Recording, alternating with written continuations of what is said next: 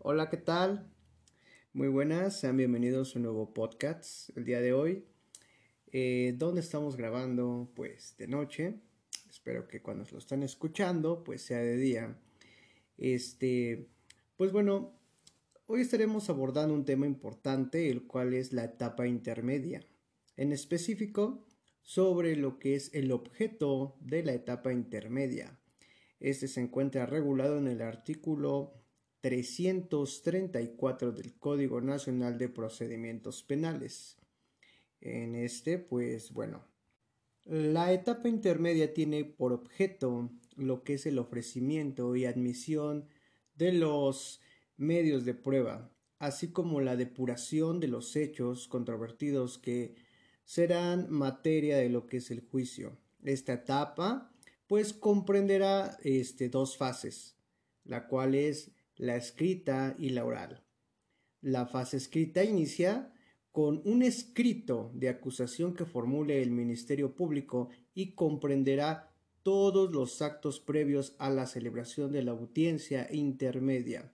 La segunda frase, pues dará inicio con la celebración de la audiencia intermedia y culminará con lo dictado en el auto de apertura a juicio en este presente artículo, el cual este, tiene como una finalidad de la etapa intermedia oral que sea sustancia ante el juez de control y que consista en establecer de manera específica y clara el proceso de los sujetos en los cuales intervendrán en lo que es la prueba a examinar en el juicio oral. Con ello vamos a reforzarlo, vamos a poder señalar lo que es una siguiente tesis aislada, la cual este, nos va a mencionar lo que son las pruebas en la audiencia intermedia, el hecho en el que el juez del juicio oral tenga por no desahogadas las o admitidas aquella etapa por el juzgador de control sin tomar las medidas en el que alcance eh, para así posibilitarlo en el cual constituye o lo que es una violación o garantía de defensa, en la cual amerita lo que es una reposición a lo que es un procedimiento. Esta legislación del Estado de México, en la cual pues la, está, está regulada eh, esta, esta tesis aislada, pues nos menciona que esta eh, interpretación sistemática en lo que son los artículos 309, 323 y 327, así como el 328 del Código de Procedimientos Penales, para el Estado de México es conducente a establecer que se, se, denomina como lo que es la etapa intermedia, a la cual refiere a lo que es un nuevo sistema de justicia oral. Tiene por objeto lo que es el ofrecimiento, la exclusión y a la, la admisión de lo que son estas pruebas, así como la depuración de los hechos controvertidos, en los cuales será de manera oral en aquella o cualquiera de las partes que pueda formular las solicitudes u observaciones, además de planteamientos en los cuales estime y sean relevantes en la relación de las pruebas en las que están ofrecidas.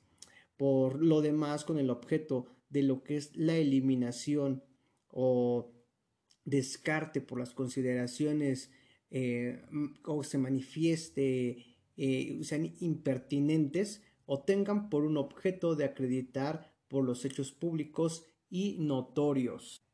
El juez inadmitirá las pruebas obtenidas por los medios ilícitos, eh, en tanto que a las demás que se hayan ofertado, las cuales admitirá y dictará la resolución de lo que es a la apertura al juicio.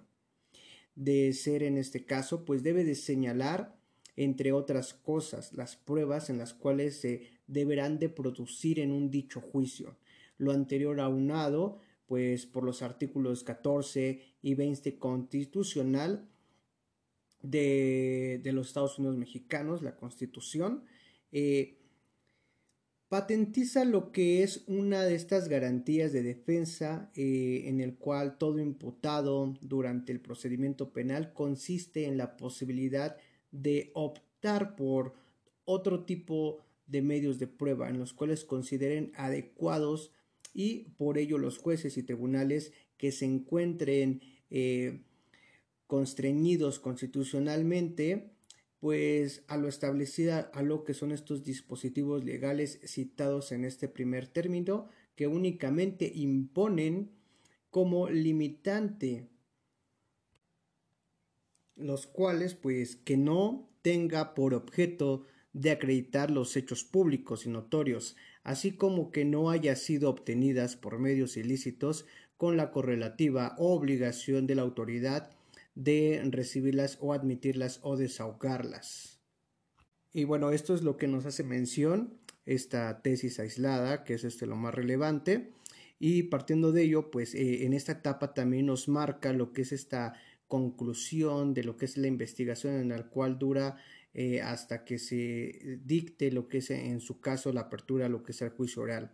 O bien también culmina con la emisión del sobreseguimiento al actualizarse alguna de las causales contenidas en lo diverso en, el diverso artículo en el cual es el 327 del Código Nacional de Procedimientos Penales.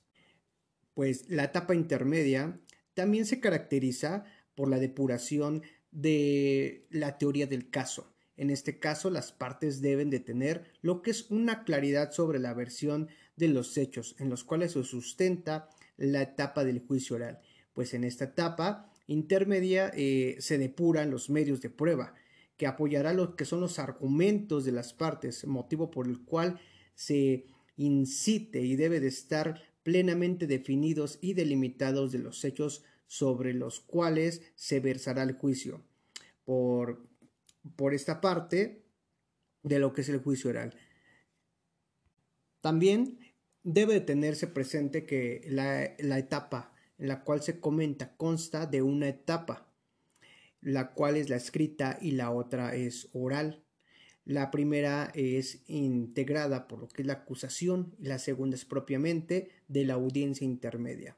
O también se denomina eh, preparación a juicio oral. Esta etapa se encuentra eh, presidida por lo que es el juez de control, quien debe de procurar conferir el más alto grado del garantismo, pues se encuentra dotado de las facultades y potestades, la cual valora a evaluar jurídicamente los actos de la indagatoria, que puede menoscabar lo que son las garantías individuales y resulta de vital importancia que resolver lo que es la situación jurídica del imputado.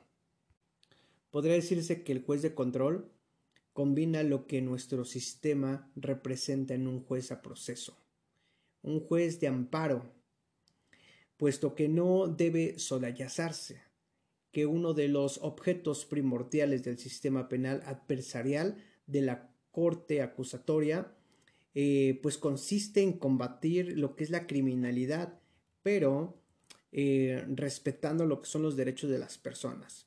Por ello, pues el juez de control se convierte en una pieza fundamental para el debido desarrollo del juicio oral. Incluso en ciertos sistemas el inculpado puede solicitar la, presencia del juez de control. Al momento de rendir su eh, declaración ministerial, lo presupondría la eliminación de los vicios suscitados en lo que es la dicha actuación y que por ende no podrá este, ser este, alegados como violaciones formales con posterioridad.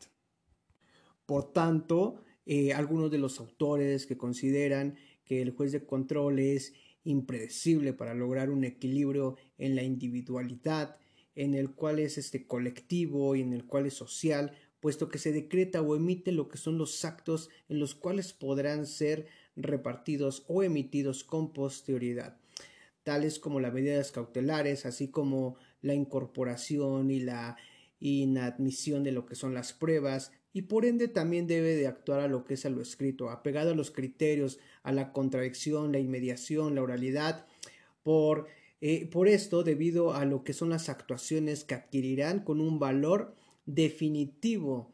De ahí lo que es esta importancia. Pues vale, eh, sería todo. Muchas gracias por haberse quedado escuchando este podcast sobre lo que es el objeto de la etapa intermedia. Pues nos seguimos escuchando y muy pronto les estaré pasando nuestras redes sociales. Chao.